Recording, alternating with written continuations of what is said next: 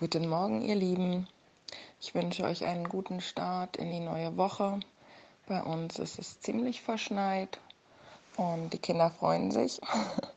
Und wir werden mal gucken, wie wir hier wieder wegkommen. Ich habe euch nochmal eine kleine Vertiefung zu unserem Thema Teshuvah, Umkehr mitgebracht. Und zwar möchte ich mit euch 5. Mose 30 anschauen.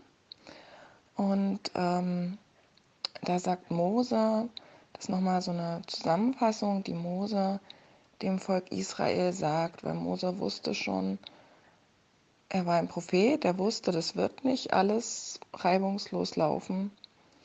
Und so äh, wurde dem Volk Segen und Fluch vorgelegt. Das sind zwei Seiten einer ein und derselben Medaille. Also wenn sie Gott gehorchen, dann sind sie gesegnet, dann wird es ihnen gut gehen, dann werden sie Gesundheit und Wohlstand und ein gutes Leben haben. Und wenn sie Gott nicht gehorchen, dann trifft sie diese andere Seite dieser selben Medaille. Und manchmal ist im, im Hebräischen, zum Beispiel im Buch Hiob, sind diese Worte austauschbar. Das ist ein und dieselbe Seite, Segen und Fluch einer Medaille.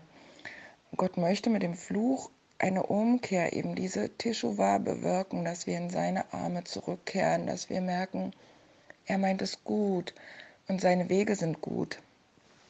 Und Mose sagt dann hier, wenn nun dies alles über dich kommt, es sei Segen oder Fluch, die ich dir vorgelegt habe. Also er sagt, es, es wird so eintreffen, je nachdem, wie ihr euch verhaltet.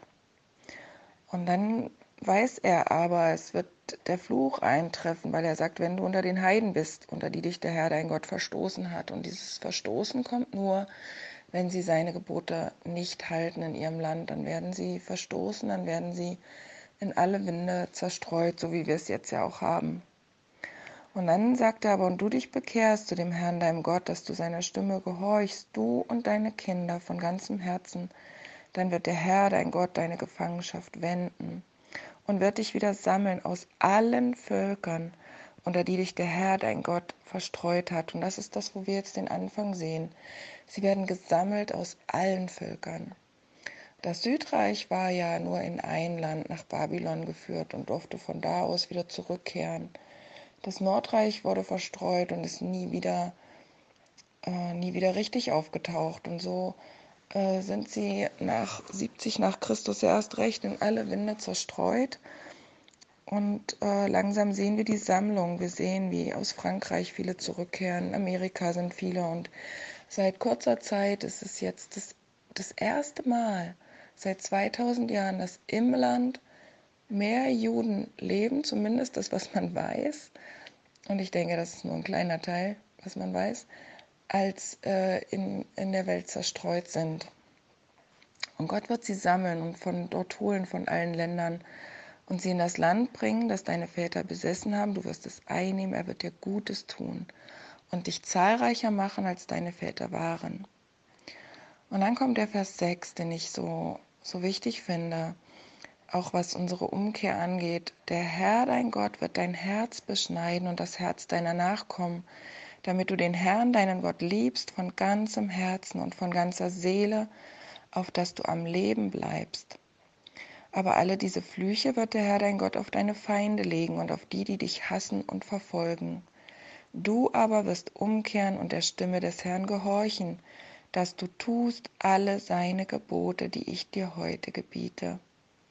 Und der Herr dein Gott wird dir Glück geben zu allen Werken deiner Hände, zu der Frucht deines Leibes, den, zu den Jungtieren deines Viehs, zum Ertrag deines Ackers, dass dir es zugute komme, denn der Herr wird sich wieder über dich freuen, dir zu gut, wie er sich über deine Väter gefreut hat, weil du der Stimme des Herrn deines Gottes gehorchst und hältst seine Gebote und Rechte, die geschrieben stehen im Buch dieses Gesetzes wenn du dich bekehrst, ist wieder unser Teshuvah, unsere Umkehr zu dem Herrn, deinem Gott, von ganzem Herzen und ganzer Seele.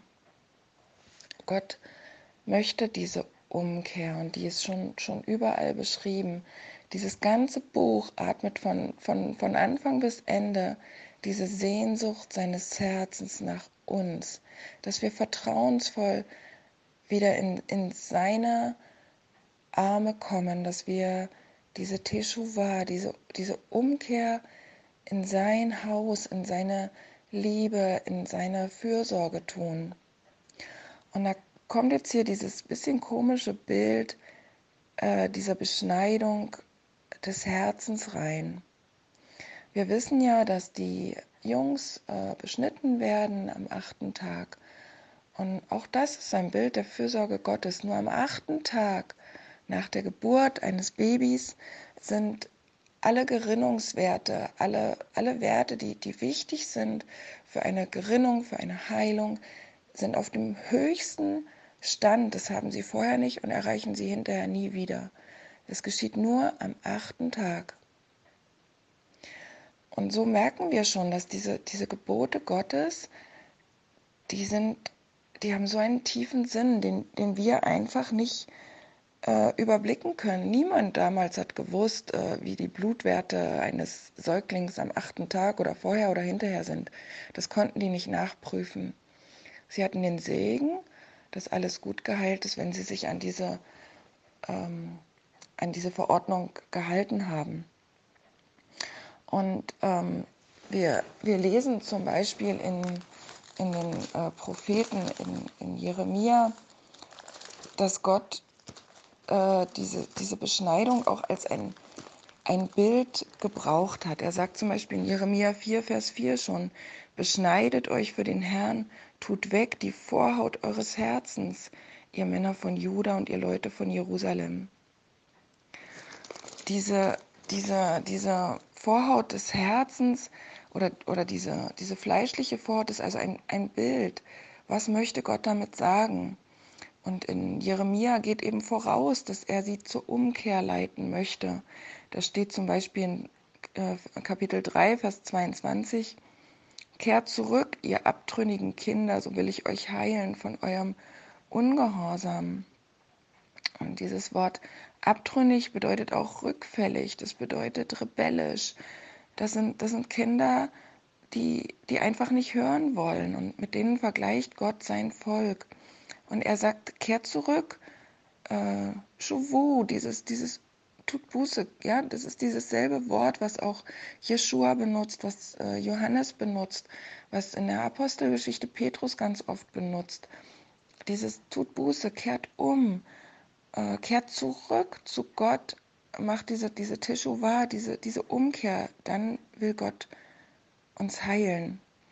Und da spielt diese, diese Vorhaut des Herzens eine wichtige Rolle.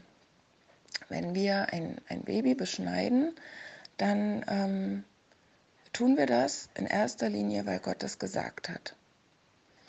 Wir tun das, weil wir sagen, Gottes äh, Gebote haben einen guten Sinn und wir nehmen auch Schmerz und Nachteile in Kauf, weil wir wissen, er meint es gut mit uns. Wir wollen das tun, was, was er sagt. Und wir haben im, äh, im Römerbrief und auch im Kolosserbrief äh, zwei wichtige Stellen, wo äh, Paulus das eben auch so äh, erklärt, wie das gemeint ist. Er sagt zum Beispiel, denn nicht der ist ein Jude, da gebraucht Paulus ein, ein Wortspiel. Jehuda, ein Jude ist ein Anbeter Gottes. Ja, also ähm, Judah hat diesen Namen bekommen, weil ähm, seine Mutter Gott gelobt hat, dass sie ihn empfangen durfte. Und äh, ein Jude ist ein Lobpreiser, ein Anbeter Gottes. Und äh, das sollen wir natürlich alle sein. Also Paulus schreibt, nicht der ist ein Jude, der es äußerlich ist, auch ist nicht das die Beschneidung, die äußerlich am Fleisch geschieht, sondern der ist ein Jude, der es inwendig verborgen ist. Und das ist die Beschneidung des Herzens, die im Geist und nicht im Buchstaben geschieht. Das Lob eines solchen ist nicht von Menschen, sondern von Gott. Also er gebraucht hier mit diesem Lob, mit diesem Anbeten ein, ein Wortspiel. Er sagt, ähm, ein, ein, ein Lobpreiser Gottes ist nicht der, der die Beschneidung nur am Fleisch hat. Dann sagt er sogar vorher, das ist eigentlich eine ganz schöne Stelle, die wir uns vielleicht auch nochmal angucken können, Er sagt, so wird der, der von Natur unbeschnitten ist und das Gesetz erfüllt, das sollen wir sein, ähm, oder ihr oder wer auch immer, die, die Heiden jedenfalls, die, die zwar unbeschnitten am Fleisch sind und das Gesetz erfüllen, also wir sollen das Gesetz erfüllen, und der wird dem Juden ein Richter sein, der unter der Beschneidung steht, aber das Gesetz übertritt. Die Beschneidung am Fleisch allein wird niemandem etwas nützen, sagt Paulus hier. Niemandem. Und ein wahrer Anbeter Gottes ist man, wenn man diese Beschneidung des Herzens hat. Und auch im Kolosserbrief ähm, lesen wir im Kolosser, was ist das jetzt hier, 2, Vers 11, in ihm seid auch ihr beschnitten worden, also im Messias sind wir beschnitten worden mit einer Beschneidung, die nicht mit Händen geschieht, als ihr nämlich euer fleischliches Wesen ablegtet in der Beschneidung durch den Messias. Also unser, unser fleischliches Wesen, unsere Leidenschaften, unsere äh, Veranlagungen, die müssen weg. Niemand von uns kann sich hinstellen und sagen, äh, ich bin eben so, ich kann nicht anders damit, damit kann man kein unmoralisches und kein verletzendes Verhalten entschuldigen. Das geht nicht. Wir haben in Jeshua die Hilfe, in unserem Messias, dass er unser Herz beschneidet. Das muss weg. Dieses fleischliche Wesen, was äh, Stolz und Egoismus, was auf den eigenen Vorteil bedacht ist, das muss weg. Und so haben wir es hier in 5. Mose 30, Vers 6 eben auch, der Herr, dein Gott, wird dein Herz beschneiden, das Herz deiner Nachkommen. Das geschieht, haben wir eben gesehen, durch den Messias, durch Jeshua. Und diese Beschneidung, die hat einen Sinn, nämlich, dass wir umkehren und dass wir tun alle seine Gebote. Und im Johannesevangelium lesen wir es dreimal mindestens, dass ähm, niemand Gott je gesehen hat und Jeshua sagt sogar, ähm, wie sagt das hier in Kapitel 5, Vers 37, der Vater, der mich gesandt hat, hat von mir Zeugnis gegeben. Ihr habt niemals seine Stimme gehört, noch seine Gestalt gesehen. Also, wessen Stimme sagt denn hier etwas von den Geboten? Das sind Jeschuas Gebote. Jeschua hat Mose diese Gebote gegeben. Und wenn wir also äh, wissen, dass wir hier umkehren sollen, dass wir der Stimme des Herrn deines Gottes gehorchen, seine Gebote und Rechte halten, die im, geschrieben stehen im Buch dieses Gesetzes, dann halten wir Jeschuas Gebote. Und dazu soll uns diese Beschneidung des Herzens dienen.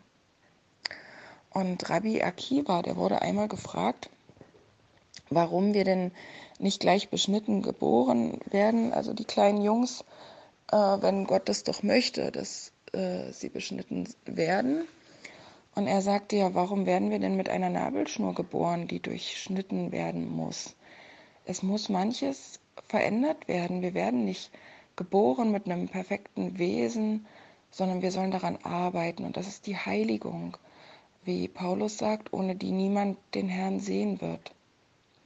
Und das ist dieses, dieser Weg, dass wir immer wieder Teshuva machen, immer wieder die Umkehr machen, immer wieder uns prüfen, immer wieder gucken, äh, wo haben wir den, den Weg verlassen. Und es geht ganz schnell. Und dass wir immer wieder umkehren dürfen, dass wir uns immer wieder diese, diese ausgestreckten Arme äh, vorstellen, in die wir zurücklaufen, die einfach für uns da sind. Und wir haben 613 Geh- und Verbote in der Tora. Wir haben 365 Verbote für jeden Tag des Jahres 1. Und die, die können wir einteilen in drei Klassen. Und da haben wir einmal die Mishpatim. Das sind Mitzvot, also Gebote, die unser Verstand erfassen kann. Für jeden von uns ist es logisch, dass es keine gute Idee ist, jemanden umzubringen, nur weil wir uns über den ärgern. Wir wissen auch, dass es keine gute Idee ist, ähm, für eine äh, glückliche Ehe, wenn wir mit anderen äh, liebäugeln oder äh, sagen, wie toll wir andere finden oder gar die Ehe brechen. Das sind, das sind alles Gebote, die unser Verstand erfassen kann, die für uns logisch sind, so wie Paulus ja auch sagt, dass äh, jedes, jedes Volk der Erde diese, diese Gebote hat und äh, teilweise eben hält. Das zweite sind die Edot, das sind Mitzvot, die uns nicht von alleine eingefallen wären, aber nachdem sie geboten sind, machen sie für uns Sinn.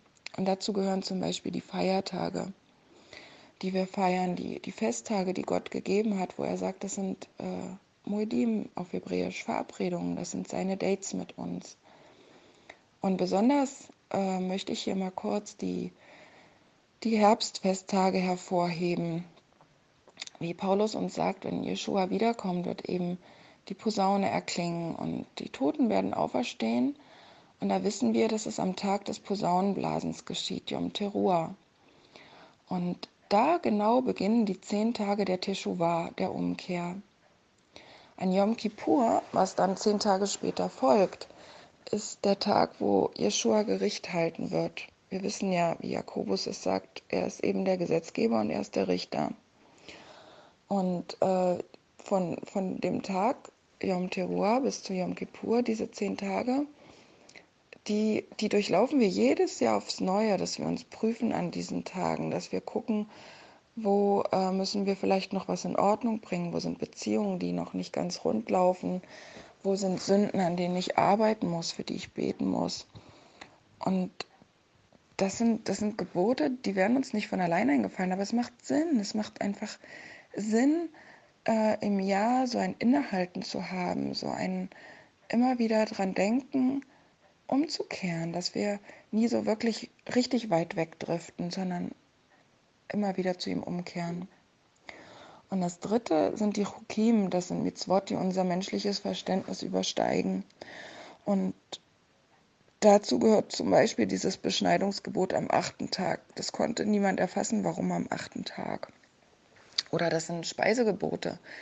Ähm, äh, heute kein Hochleistungssportler isst Schwein, weil man weiß, das ist, das ist einfach schädlich, das ist nicht gut, dieses Fleisch, das äh, fügt uns Schaden zu. Aber Gott wusste das schon viel eher. Und er hat uns das gesagt und gegeben und so werden immer mehr Gründe aufgedeckt. Aber vieles bleibt auch im Dunkeln, die Reinheitsgebote zum Beispiel oder einige Sachen, die wir einfach nicht verstehen, warum. Und das ist diese, diese Beschneidung des Herzens, dass wir einfach zurückkehren zu Gott und sagen, ich, ich verstehe das nicht alles, aber ich vertraue dir. Dieses Urvertrauen, was die Schlange uns genommen hat, wo sie uns dieses Misstrauen Gott gegenüber eingeimpft hat, das äh, gewinnen wir zurück, indem wir unser Herz beschneiden und sagen, ich möchte dir gehorchen, ich möchte dir dienen, ich möchte arbeiten an meinen Schwächen, an meinen, ähm, an meinen falschen Punkten und ich bekenne die. Ich sage die offen und bringe sie dir und bitte dich um Vergebung. Und das ist eine, eine große Kraft, die wir hier haben. Eine, eine ganz geheure Zusage, wie wir es hier lesen, dass Gott sich freuen wird, wenn wir umkehren. Wir wissen, er wird sich freuen und er wird glücklich sein und wird uns beschenken, so wie wir es in dem Gleichnis von dem verlorenen Sohn auch nochmal bildhaft vor Augen gestellt bekommen haben. Und ich wünsche euch, dass ihr dieses Bild des Vaters, der euch mit offenen Armen erwartet, der euch entgegengelaufen kommt, heute vor Augen habt und dass ihr wisst, nichts kann uns trennen von Gottes Liebe und er wartet auf euch. Bis bald.